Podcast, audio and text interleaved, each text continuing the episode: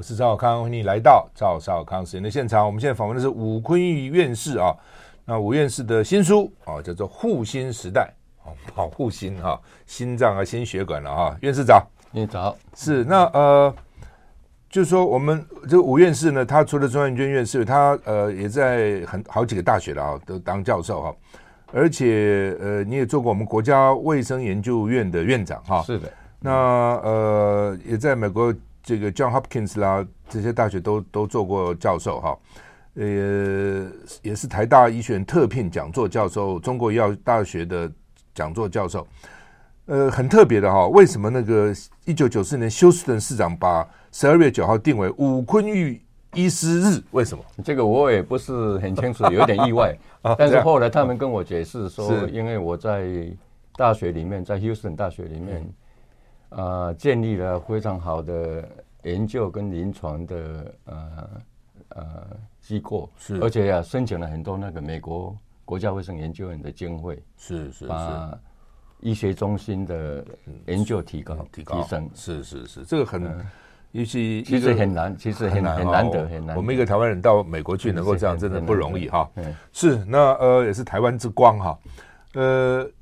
这这个书当然很有趣了啊，也讲了很多的故事啊，比如说很多的意外哈，就是说很多的医学的医学的应用，就是没原来没想到，就像最早我们讲说牛痘也是这样哈，哎，怎么疫苗怎么就跑啊，这就这样的方式哈。那呃这边特别你对那个凝血不凝血啊，也也是一个很意外发发生的哈，好像都跟牛有关，牛痘这个跟牛血有关系啊。你这我我们就。不按照这个书的这个次序来哈，是。特别我想提，因为大家都很关心的，比如说 aspirin，aspirin 哈，那呃，就是说一般为了怕怕就凝血嘛哈，怕什么阻塞啊等等之类，所以基本上就是说要吃那个低剂量的 baby aspirin 哈，对是。Baby aspirin 大概台湾就叫你吃一百一百 milli 的了哈，美国可能是八十一哈，对，那呃。第一个就是说，好像最早的时候是你你你推广这个应用，你发现说，哎，这个 aspirin 对抗凝血有用哈，是要不要讲讲这个故事？啊、所以有一个人手手这这都是凝凝有发紫的，对，吃了几个小时就好了，对这么快？对，嗯，啊，这个也是呃偶然间呃发现的，是在一九七几年的时候我。发明了一个方法，可以测量那个血小板逆集在血液循环的那个方法。是，所以我一直在想说，用那个方法去探讨一些啊比较容易血栓的疾病。是，所以有一个一天的下午，有一个三十几岁的白种人，他到医院来了。嗯，身体健康，但是就是手指痛的不得了，而且花指。嗯，哦，那还有稍微有一点那个对于时间的有一点措施。嗯。啊，这就是搞不清楚，说这么年轻为什么健康的人会这样？说我们做了血液检查，结果发现说他血小板嗯。很高，嗯嗯，而且血小板高的原因是因为骨髓造血是有一点不良，嗯，这些血小板可能很粘性很高，所以很容易寄居，嗯，那时候刚好对阿司匹林有一点了解，阿司匹林刚好被发现说它会抑制血小板的密集，是。所以我就想到说啊啊，给给这位年轻人呢、啊、一个阿司匹林试试看。嗯，哇，这个果然是效果非常好，几个小时几个小时就就消了，也不痛了。嗯，那个紫色也没了。嗯，而且啊神神志完全清楚起来。嗯，所以我一共做了好几十个病人，然后把它发表。嗯，那这个是对以后用阿司匹林来预防心血管疾病跟那个中风。有很大很大的影响。是，我知道这个原因是我搬到 Houston 去的时候，有一位呃专家，他的名字叫 Fields，他就是第一个用 Aspirin 来预防啊中风的。他跟我讲说，因为那个那篇论文让他想到说用 Aspirin 来预预防中风，以后变成几乎变成一个后来就是 global 变成一个全世界的一个都是都这样。对，所以这个贡献很大，不知道救了多少人啊！是啊是啊，所以。这个啊，这你如果只是当这个 clinic 临床医生，可能只能救一点点人，但是在所以在学术界这个一发表，不不得了哈。你讲的很对，这个我那时候我也也这样想说，我一直都不想出去开业，就是这个。虽然赚钱比较多了，是啊是那时候做学术的都是想说，一生大概没有办法养活小孩子。那时候学术的那个是很很低啊，那个薪水很低啊。不过后来是改了，后来就是有的你做的好，就还是还是有一定的哈。其他的是那呃，那你这边后面也提了这点，就是说。你是说，他他们后来发觉，七十五岁以上的人，呃，因为反正大概是有长寿基因的，反正会会活活那么久嘛，已经克服了很多的疾病哈，所以吃 aspirin 也不见得有用了。所以七十五以上可以不吃，真的是这样吗？是是啊、呃，这个争论有一段时间，但是在了、嗯、有没有结论？现在三年四年前的时候，澳洲跟美国他们合作一个很大型的老人的。阿斯匹林研究计划，嗯嗯，都是七十五岁以上以上的，嗯，那发现说，如果这些七十岁以上的人没有风险因子不高，嗯，事实上你讲的对了，如果风险因子高的，可能在七十岁以以前可能都挂了，都挂了，就就就够 度度不够七十五岁，但是他们发现说。其实阿斯匹林对于七十岁以上的人有很大的出血的副作用，怕怕会出血，出血。嗯，所以他们现在建议说，如果风险低，以前都没有那个心血管疾病的历史，就不要吃阿斯，就不用吃了。嗯，其实是这点是呃，因为我以前有个朋友，就孙大伟了哈，也是很有名的，他突然这个脑中风啊，那送到医院去，我知道说国泰一个黄黄主任哈，他就跟我讲说。他不敢吃阿司匹林，因为他怕说吃了以后会不会不知道是到时候是阻塞性还是出血性。对，他说我不知道阻，当然现现在我看书也写说阻塞比出血的要多四倍了啊，所以基本上大大大部分都是阻塞了哈。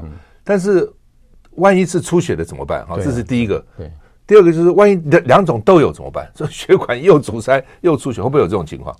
啊，是很很少，很少这样，但有时候会，嗯嗯，因为血管出血的原因很多，但是最多的是因为血管里面的那个扩张，血管瘤，小血管瘤，嗯，小血管瘤。那这种小血管瘤很难侦查，平常也没有症状，但是一旦发生问题，它就是出血，是啊，所以很难预料。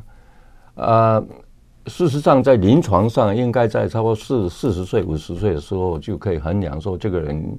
有没有中风的危险因子？是不是很高？是哦，四五岁就知道。对，但事实上不应该没有，所以应该是说已经中风过的小中风，然后吃阿司匹林才有意义。嗯，都没有中风的，从来没有中风可不应该直接给阿司匹林来预防。都不用中风，对。哦，就是怕胃胃出。不过现在有那种肠溶性，是不是比较好？比较不会造成？还是会，还是会，就肠溶性还是会，还是会。嗯，是是是是。那呃，刚刚提到血管瘤，有有我我知道有些人那个是大血管血管瘤，就突然就死了，这样脑血管瘤突然哦，对对，那好像也事先也不知道，对不对？对对都不知道，哎，这是很麻烦的，这个麻烦的。我认识有人三十几岁，突然有一天头痛了，就死了，这样子。对对呃，而且不能预防，也也没有办法晓得。不过有有时候有家庭性的。哦，还是有哦。如果说就家族家族里面有某个人，应该去照一下那个 MRI 啦、CT 啦，还开课照就可以先看出来，就可以看出来。是是是。那另外这边也讲到说，七十五岁好像七十岁是一个关键年龄哈。说七说七十五岁以上的人，就算胆固胆固醇高，也不用吃斯他汀了，就是也没关系的。是是这样，我这怎么研究出来的？这个哦呃，这个那个中风跟啊。心肌梗塞不太一样，是那个呃高胆固醇对中风的影响没有对那个比不上对那个心肌心肌梗塞的影响那么大。其事实上，中风最大的是高血压，是哦，所以有稍微有一点有一点区别。嗯嗯啊，所以大部分的这方面的专家都相信说，如果要预防胆固醇太高，嗯。是还是需要吃，但是主要是预防那个心肌梗塞，是。而不是预防中风，是。所以很多那个中风的专家，这个神经科的专家，他们的观点就不太一样，跟那个心脏科不一样。是，嗯，所以呃，怕中风要预防高高血压，那要怕这个冠心病，就是心脏的话，要预防胆固醇不要过高，没错，这样子是。那胆固醇高到了年纪大，为什么就就还好？说年纪大的胆固醇高反而没什么关系。就这个跟我们讲刚刚讲的一样，就是说那一些风险高的，大部分都爬都活不到七十五岁，活不到七十五岁。所以有一部分人虽然胆固醇很高。可能对血管的侵害没有那么大，每个人不一样，呃、每个人有基因上的的因素，这个这个还不是很清楚。是是，但是结果就是，嗯，就他活得长，有他的道理就是了。他的基因对很很多都可能可以，胆固醇对一般人也许很不好，但是对他也许就没错，就就没事这样子。是是，哦，这个很奇怪哈、哦，是这人体上很微妙。其实，在意大利有一个一个村庄，他们发现说，因为他们的基因的缺陷，某一种基因缺陷。胆固醇虽然高，但是那个心心血管疾病很少很低，反而反而而且都活得很长。反是因为基因缺陷，所以所以所以那个那个那个胆固醇对他们根本没有什么影响。是是，我们现在访问的是武坤玉院士啊，谈这个新书叫《护心时代》哈，有心心脏啊、心血管大家关心哈，也是要关心的。这已经是死亡率最高的，没错，这个这个原因之一哈，都赶快啊来看看这本书，很有意思哈。休息一下再回来。I like 103, I like radio。我是赵浩康，欢迎你回到赵浩康时间的现场。我们现在访问的是武昆玉院士啊，谈他的新书哈，这个远流出版的《护心时代》哈。那呃，有些医生了哈，因为每医生也不一样，有些医生他就说：“哎呀，也不需要运动了，该吃什么就吃什么，也不需要忌忌口了。”反正基因都决定一切了哈，但这个书上不是不是这样写，是说还是要注意，是不是？还是有用？没错，是不是？事实上，心血管疾病基因的影响不是那么大哦。这样子，用那个有有一些估计，不是很准确的估计，嗯，大概基因扮演的角色差不多四分之一。哦，只有四分之一。嗯，那其他的都是生活习惯啊，用药来控制三高。嗯，那其中最重要的，嗯，年特别是对老人最重要的是运动。运动那么运动是最重要的。现在越来越啊，发现说啊，缺乏运动或是缺乏活动啊，是疾病的开端，那个老人疾病的开端，而且寿命会减低。嗯，那最近有一个很很有趣的，有一群啊，就研究这方面的人，他们决决定要去看。我们常常说要走一万步，是是，他们说走一万步，有一些人大概走不到，是不是可以减少到六千步？是。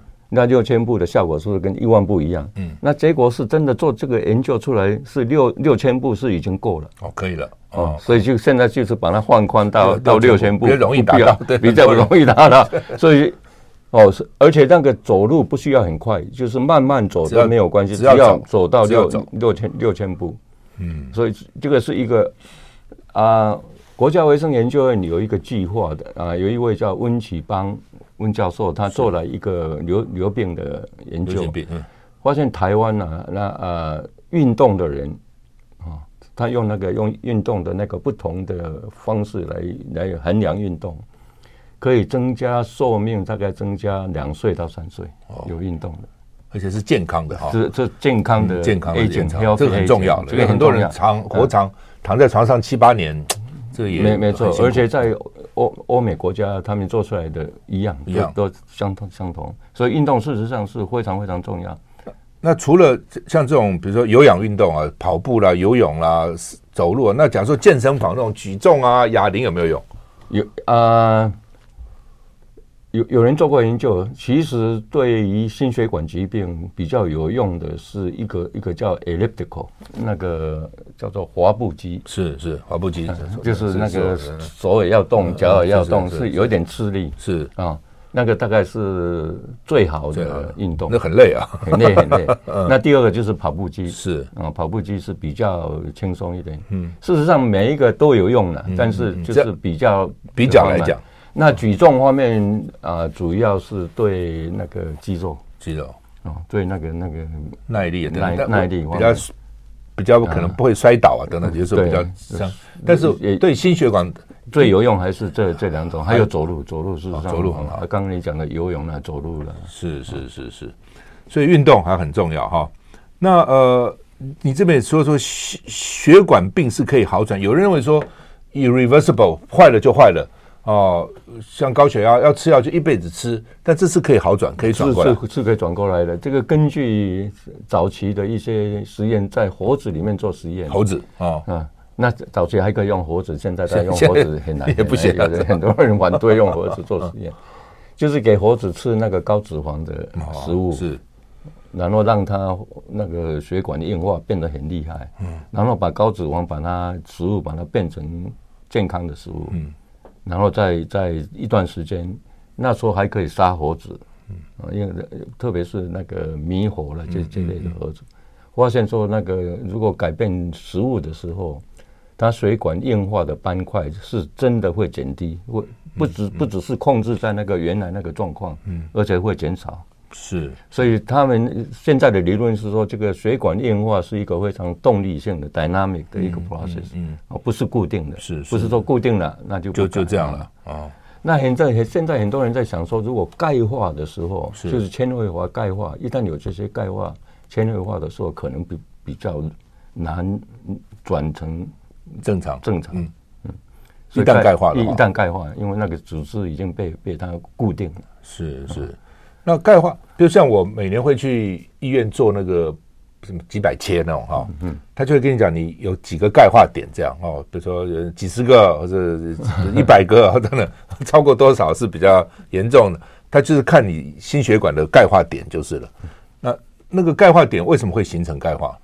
啊，这个讲起来也很妙，嗯啊，以前大家认为说啊，这个钙化是一个退化现象，嗯，组织死掉了，就有纤维质，然后有钙化。最近发现不是，发现说主要是血管里面的平滑细胞，嗯，会变形，是。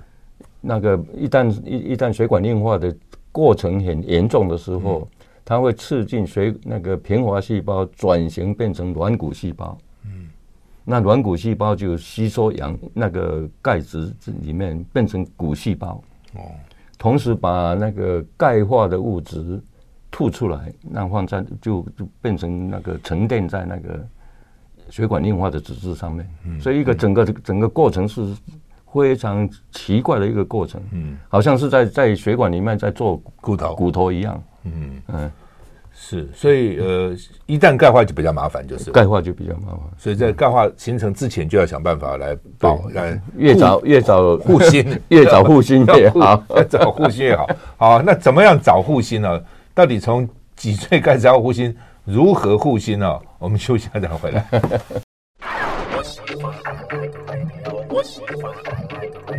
我是赵康，欢迎你回到赵少康时间的现场。我们访问的是吴昆玉院士啊，谈他的新书《护心时代》哈。这里面书这本书我看完以后，我还在把它折起来哈，很有趣的哈。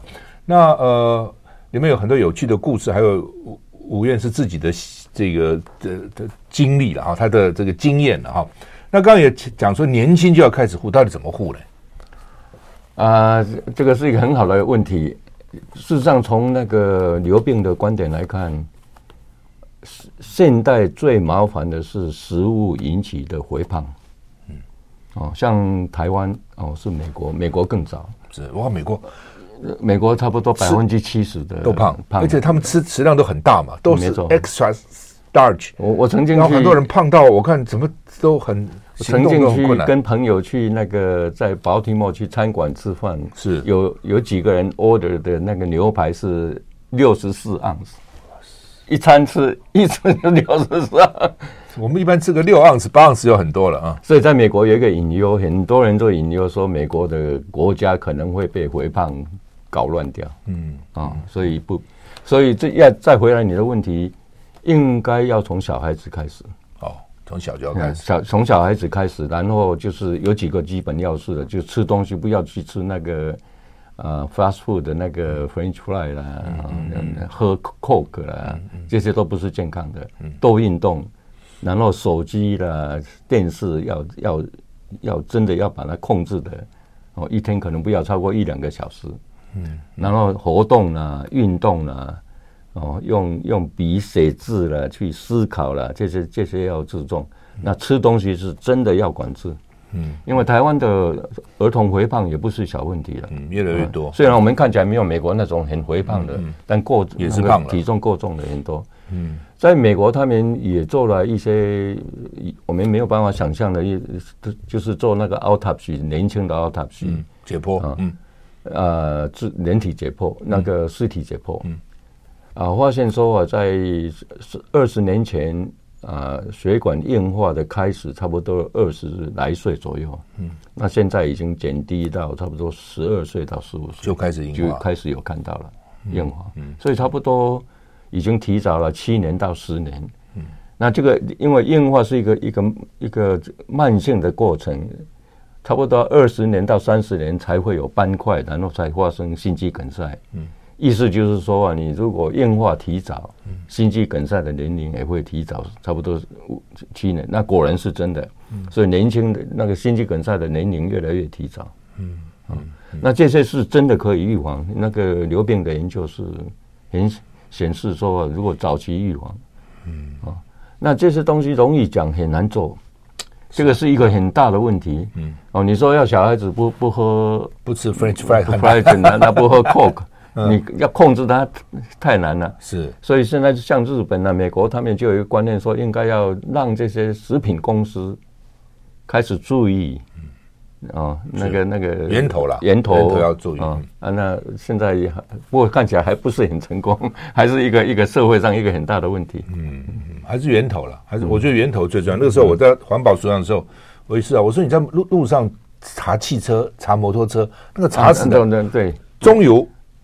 你从源头开始，你那个油的品质要做好。没错，对，我把董事长总经理找啊，说很困难啊，那个经费，我说还是要做嘛，你这个，否则付出多少社会成本？就他们改善以后，空气品质就会改善一些。不过你这书也提到说，PM 二点五也有影响。对，哦，PM 因为原来不知道嘛，哈，以前我们也不知道说这么细哈，而且说将来还不止二点五，搞不好将来还发觉还有 PM 零点五，好，PM 之一都有可能哈。那这它进到甚至都会。穿过血管，跟着到处跑，到处跑，到处跑哈。那这怎么办呢？这个现在要从环保开始。嗯，这个这个唯一的方法就是要要要要减碳，嗯，还是这样哈。嗯，这个是最重要，这个是二十一世世纪一个很大的问题，最大的课题。嗯，所以现在减碳不只是暖化的问题，是对每个个人的人体都有。是有一个肾肾脏科医生给我看说，美国肾脏学会去年啊一月的一个年报也写说。PM 的二点五对肾脏都很有有都有影响，这样对全身都有，对脑也也会有影响，这样哈。那你这边书也提，新冠肺炎也会有影响，对对什么血管啊，对都有影响。对对对，为什么？它它以为只是对上呼吸道这样，呃，把大家吓得要命。嗯呃，原来是这个这个心脏。这个呃，新冠的那个 spike protein 跟跟其他的那个那个冠状呃病毒不太一样，嗯，但那个很厉害，它会它会它侦查到细胞的时候，它会会穿过血管，然后到管到管壁里面，到血管里面，嗯，那迫害啊内皮细胞，嗯，内皮细胞是水管的外层最接近那个血流的一层保护细胞，被破坏以后。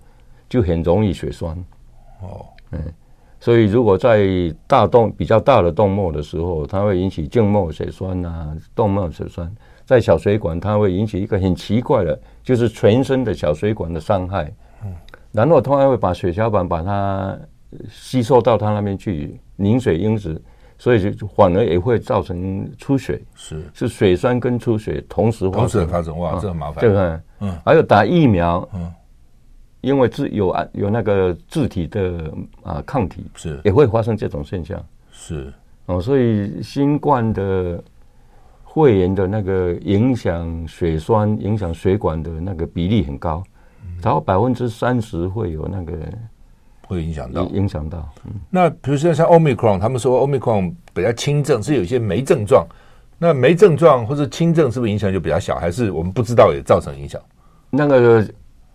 轻症的大概不会影响到那个血栓，大部分都是对还好，还是要重症才会。所以奥密克戎是大部分的玩，但这个病毒都是这个样子，慢慢变变种变种，它会变成比较轻，是然后比较比较会传染这样。但但是这个以前的没有这个比较会传染，但是这个新新状新冠的很奇怪哦，变形了反而比较会传染。主要因为很多人轻症不知道嘛，就到处跑啊，就反正没事啊。这个是公共卫生的问题，就是说你会传染到别人的话，你就会影响全民健康是哦，还有的人就抵抗力没有那么高，嗯，他就就会容严重的疾病。是我们现在访问的武坤玉医师谈护心时代哦，所以看起来这个心血管影响心血管的因素其实蛮多的了哈。不过但是听起来就是运动跟饮食还是最重要的，最重要。你需要再回来。I like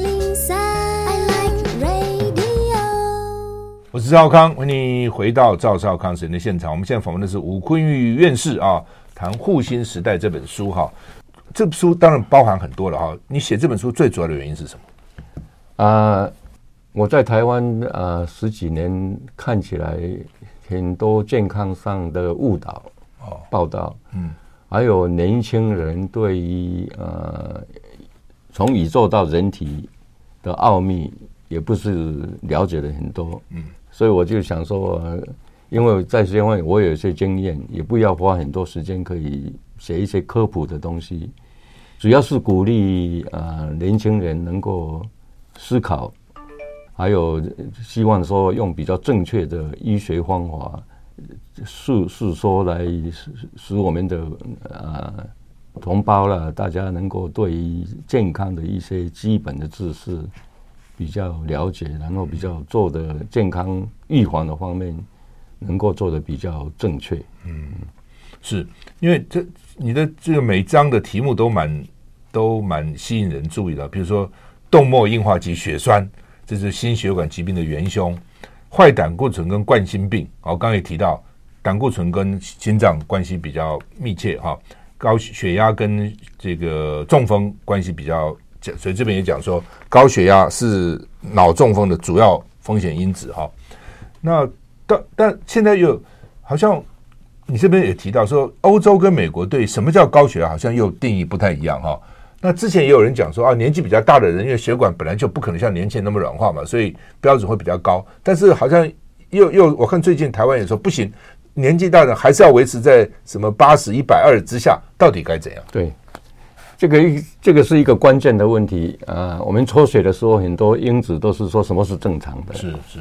但是高血压不是正常不正常，而是它的引起的风险大不大？嗯啊，所以美国是从这个观点来看，嗯。所以比如说啊，他做了一个全民的啊流病的的调查，是。从一百二十到八十，一百三十到到八十五，这样一直延下去，然后他他们就分析说啊，每一个不同血压的程的的程度的时候，嗯，风险，它的风险都高。嗯，啊，一个最基本的问题是人的血压最低的血压应该什么？没有人晓得，所以他们就用一百二十八十作为一个最能够最低最正常的血压，然后就跟他比。所以一旦超过一百三十，比如说一百三十八十五，就会比一百二十八十已经高已经高了。风险高。但是欧洲他们的想法一样，但是他们觉得说，你特别是到了一个年龄，你每一个人要把它控制到一百二十八十，非常非常难，而且有时候怕药物反而把血压弄得弄得太低。是，所以每一个，所以欧洲的心脏科医生跟美国的心脏科医生，他们的观点就是说。欧洲比较容忍一点，说啊，我给你一点那个风险，tolerance 一个风险，但是你会避免你低血压的那个风险。是。那美国是美国可那个心脏科医生一向都非常 aggressive，都非常那个要做的很彻底。是。哦，所以这个是两个国家的不的差别。那我们在台湾应该怎样呢？我我个人想啊，看了那个所有文献的时候，啊。比较年轻的时候是应该要尽量能够做到一百二十八十，嗯，但是比如说到到了六十五岁以上，可能是有一个容纳度，就是到一百四十九十以下就就可以，嗯，哦，那那最好还是能够到一百三十八十五以下了，哎，但是一百四十九十它的。虽然有风险，但是风险已经没有那么高了。就是不用一直吃药，一定要把它压下去。压压压。假如说你自然能够，也有人呢，也有人到你这样血压还是低，那很好嘛。那，在美对啊，在美国开业医生还有欧洲开业，他们很多也是一样，是是用一百四十啊八十五做做标准。那实际上多少次风险比较高呢？啊，到哦到到了一百六十，一百六十，一百六十九十以上就比较容易，就就真的要要要很小心，要很。很快的把血压降下来，但是每一个人一天的血压不一样嘛，哈，对，早上这么晚，那是是要你以最 critical 最严重的一点来看，还是用 average 来用平均？用用用平均来看，用平均，偶尔去上去，对，也也还好，就是。对啊，就是还有运动的时候会增加嘛？但是运动起初增加，但是运动以后三十五分钟就反而减，往往会降降低，因为因为那个水压会那个水管会稍微会扩张，是是是。不，你这个提的问题，这个这个无解，因为。现在量血压的的的器具不是很准确，这个也是一个大问题。因为以前那个以前是用那个水银的，水银的现在不能了。真的啊，现在都是用那个 auto。是，嗯，那些不是很准，是吧？不是很有有的准，有的不准。哦，那有的是你量了十次，每一次都不一样。嗯嗯，是会这样。所以现在很多都是说，你多量几次，然后平均一下平均值。还有不要马上量，就是开始坐下来五分钟以后再量才准确。这个是一个公共卫生问题，但是这个问题没有解决，这个是一个现在比较严重的问题。嗯，就是因为测量要准才才准，测量不准，你下面在一百二十没有用啊！你那个不准的不是。以前那个那个水银柱那个还是比较准，哦，那个准，那个那是那是准。嗯，那个你这边有写，他当时发明这个也很。不简单，不简单啊！啊，去看血，这是什么七种变化、六种变化，然后找到找到第二个声跟第五个声，呃，压缩跟舒张的时候的声音，对，从面来判断哈。没错，哇，这些我觉得很多人这种这种发明有时候是很奇妙。是是，我是希望年轻人能够多晓得这这些事情，是启发他们的那个好奇心，这蛮蛮有趣的哈，蛮有趣的哈。那呃，另外哈，就是说。这个我看这边还有很多，比如血糖了哈，你也特别很多人是高血糖哦，高血糖会伤害小血管哦，就是是大血管、中血管、小血管、微血管。那为什么血糖对血管那么这个？这个是这个是很好的问题。为什么只有比较容易小血管？嗯，其实还不是很清楚。嗯，但是现在小的时候，你如果把那个内皮细胞，嗯，不同的血管的内皮细胞拿出来。然后把糖分加高，就是在培养里面把糖分加高，小血管的内皮需要比较容易受到伤害。嗯啊，所以看起来是大小血管的内皮细胞的的那个反应不太一样。那受伤会怎样呢？受伤里面它有几个变化，一个是它会破坏那个呃内皮细胞以后比较容易小栓塞。另外一个就是它会刺激内皮细胞。分泌一些啊，增加血管啊，制造血管的机制叫 angiogenesis。所以像那个糖尿病的眼底，大部分都是血管增高。嗯，就是因为这个内皮细胞受到刺激的时候，它反而想要补救它自己的血管，然后增生很多血管，增生很多是。那这些血管不一定功能上会有帮忙。反而是制造功能上的那个障碍，所以要尽还是要尽量减少血糖了。哦，这个一定要，这一定要。那当然，有些人是有糖尿病嘛，哈，嗯，那对正常人来讲呢？呃，正常人，所谓正常人，现在面临最大的就是肥胖。肥胖的时候，对于那个因素人那个胰脏素、胰素、胰岛素、胰岛素的反应就已经不好。所以很容易血糖血糖就会增加增高，那血糖增高的时候就不一定要到糖尿病的程度，它就会已经会破坏内皮细胞，制造那个一些那个血管的疾病。啊不一定要到不一定要到糖尿病的那个程度，因为糖尿病在历史上的定义就是说变成多尿多喝水啊，那是很多血糖增加的时候没有这些症状，没有糖尿病的症状。嗯。也没有那个肾脏有没马上有问题，也没有，但是已经开始会对水管有很大的伤害，所以要怎么预防呢？啊、呃，最主要的是少吃糖，糖分一定要要减低啊、哦，还有少吃脂肪，因为脂肪跟糖有很密切的关系，所以食物上的控制啊，这个是第一步。嗯，那第二步就是还控制不了，就是看医生，然后可以用口服的降糖的药。嗯，哦，一个叫 Metformin，这中文我现在不记不得。那个好吗？那个那个好，那个还有用。因为我知道，我知道，我最近看到有一些女生说：“哎，我我在减肥，我怎么讲？她我在吃那个减糖的药。”哦，那她说她有去问问卫生单位了，说对身体没有什么坏处。她其实没有糖尿病，她说让减糖以后呢，糖吸收少就比较瘦，这样那个这可以这样做吗？可以吃那个，我就说没有糖尿病，可以可以，我没有糖尿病，没有没有糖尿病，他没有。没有糖尿病，他只是吃，然后说吸糖减少吸收，那因为减少吸收糖就会瘦嘛，所以他就比较瘦，要靠这个减肥好吗？不，大概不大概不是很好，不过 呃有有可能有一些也有一些研究出来不是很理想的方法。哦，这样子哈，因为糖尿病那个一旦他对高血糖的反应以后。它细胞的改变跟正常的，呃，对于糖的影都不太一样。是哦，你高糖的时候，它影响的那个细胞的反应跟低糖就是正常糖。那美福敏进去，它的作用第一步主要是对高糖，但是对平常的那个可能副作有其他的副作用也说不定。这样子啊，它这里两害相权取其轻了啊。对对对，好，休息一下再回来。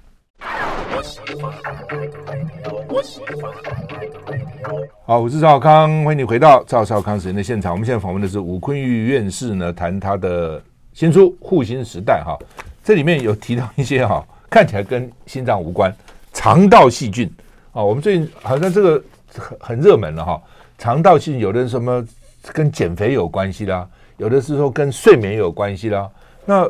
肠道细菌跟心脏有关系啊，是非常有关系哦。是为什么？是不是请院士跟我们讲？我是可能先先介绍一一下肠道细菌，为什么细菌能够在肠道居留那么久？嗯嗯，那因为身体有免疫系统，对于细菌一定会把它攻击。是，结果现在发现说啊，这些肠道细菌是新生儿免疫系统还没有发展完成以以以前，嗯，就进入人体。是，然后就居住在那个肠道里面，所以人体的免疫系统把它当做是自己的一部分，嗯，不是外来的，所以不攻击它，就不攻击它。嗯，那以后的细菌再进来，它就要攻击，攻击了啊。所以这个有点。那最近的发现是，啊，以前是认为说肠道细菌跟肠子的功能还有肠子的疾病很有关系，是。不过最近发现说啊，它跟全身的疾病都有关系。对于心血管是很重要，嗯，那最主要的原因有两个，一个是这些肠道的细菌，它会分泌很多代谢物，是，那代谢物到血液里面就是全身了，不不只不只是肠道，嗯，那现在已经稍微了解一些代谢物跟心血管疾病的关系，但是不是完全了解，还有很多空间可以做研究，嗯，那第二个是肠道细菌会引起肠道的免疫系统的改变。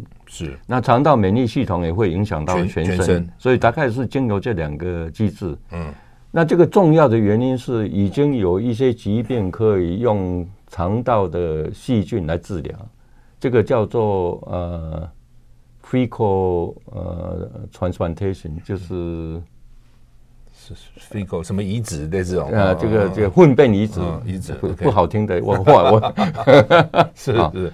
那其实做有一些肠病已经很有效，哦，嗯，他是把粪便吃掉嘛？还是怎样？有，他是这样做，从那个粪便里面把细菌提出，提出来，提出来，然后放在一个就是一个 capsule，一个一个药药胶囊里面，胶囊里面，那就是给病人还是吃掉，还是吃。那现在问题就是说，每一个器官跟肠道的疾病跟肠道的细菌种类不不一样，肠道细菌的种类是很多成千成对，现在不是还不是完全算完。哦哦，所以可能每一个疾病它的不同的细菌的组成，嗯，可能才有效。哦，所以这个大概是这二十二十年来应该是非常重要的一个研究。而且一定会有一些突破，算是一个新的 field，一个新的新的 field。它不只是对心脏、对肝，哦，肝癌、肝炎，嗯那个还有对于肾脏，对于脑，现在的发现都有相当密切的关系，而且是可以找到标的来治疗的。那我们平常要怎么样？就就吃益生菌嘛，吃优格嘛有什么其他的方法？哦，对啊。有几个研究已经晓得说，你这高脂肪的，像牛肉了这些红肉的那个食物是会破坏肠道益生菌。哦，这样哦，这个晓得了啊。啊，那呃，，yogurt yogurt 种类不一样。对，比如说现在我们晓得说啊，希腊的优格。不过在历史上一个很很有名的故事是，保加利亚有一个乡村，大家活得很很。长寿。嗯，因为他们吃了某一种他们自己制造家里制造出来的优格，嗯，优格里面的益生菌都不太一样。嗯嗯，所以后来呀、啊，被研究发现说啊，果然那些益生菌可能跟健康很有关系。有关系。哦，所以保加利亚的优格啦，那个希腊的优格是真的跟别的优格是有一点不一样。哦、那另外一个是有一些法国的优格、美国的优格，他们放放很多糖的，放外加东西吃了，反正对身体不好。是哦，所以吃优格事实上是可以保存呃肠子的的细菌，嗯、但是一定要要对的优格，对优格，嗯嗯啊，才才有用。是是。所以刚刚听到吴，因为吴教授已经算是你看台大医学院毕业，是拿到这耶鲁拿到硕士，拿到这这这个博士，在很多大医院做过。你刚才跟我们讲，就说这个才刚在研究，那个还不是很清楚。所以他们说医医学的领域里面，就是人现在知道的只是一点点而已。没错，真的是这样子。呃，在在医学方面，比如说病来讲，嗯。事实上，大概只有百分之二十的病，我们晓得说它是什么引起的，是原因是怎么样。百分之八十很多都是用猜，不是猜了，就是用流流变的推的关系的的的推测。所以能够研究的东西还是多的，很多都是。那为什么这样？是他们是说，在比如两百年以前看医生可看可不看，为什么的？一半给你看好，一半看死了。对，因为本来就是这样，所以近代才开始。医学真的突飞猛进，这样是是这样子，是十九世纪开始，是是真的十九世纪，而且是英国一些那个临床专家，他们很敏锐的眼光去看临床的现象，嗯，然后把疾病把它分得清楚，嗯，然后二十世纪就是疾病的原因，嗯，啊，什么疾病因啊？那现在是可以到标的到那个分子的，是，但是我事实上彻底了解还是很很少，还是一个，所以对。对人类来讲，这个真的是学海无涯哈，真的是没错，哎，真的是。我听沈富雄医师讲嘛，哎呀，他说哦，你研究越研究医学，就越觉得说，怎么可能人体这么奥妙？每一个东西的功，每一个器官，每个器官功能那么奥妙，一环扣一环，一环扣一环，这样哈。是的，是哈。所以很多人呢，研究医学反而会信有上帝。是是是，所以沈富雄也这样讲，他让你很。不得不怀疑说有一个人创造的，创造怎么可能这样子哦？是是真的，是真的。是谢谢吴坤玉院士来今天跟我们谈，谢谢谢谢谢谢谢谢谢谢谢谢。